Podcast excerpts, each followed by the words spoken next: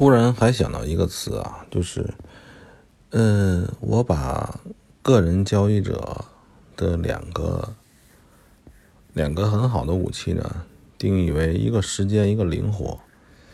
嗯，其实第二个灵活呢，应该再做一下别的解释。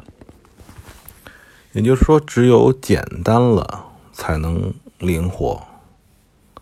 你的理论足够简单。才能让自己能够随时随地摆脱之前的惯性思维，才能灵活起来。因为我们所见到的价格变化没有那么复杂，因为复杂是它背后的原因。这种原因就属于经济学呀或者社会学范畴了。而对于交易者来讲，我们。不需要研究它为什么、怎么的变动的，我们只关心它现在价格变动了，对吧？这个，所以就是我再提一个词，简单，随时随地都要想把自己的想法简单化，简单直接。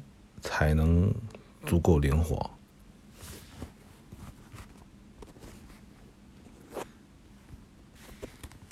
至于这个分析方法，需不需要把分析方法固化？这一点一直我也是在嗯徘徊不定。分析方法固定，就似乎有了。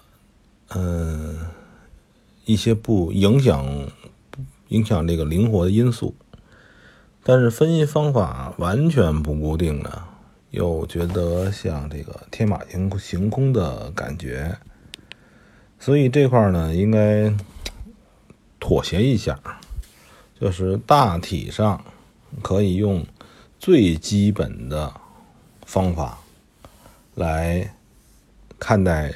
市场价格变化，比如说原始的 K 线和简单的均线，比如就是很多软件儿、很多看盘啊、交易软件自带的那几个参数，让它简单一些。嗯，别的我还没想到，就是要把之前的灵活的加上简单。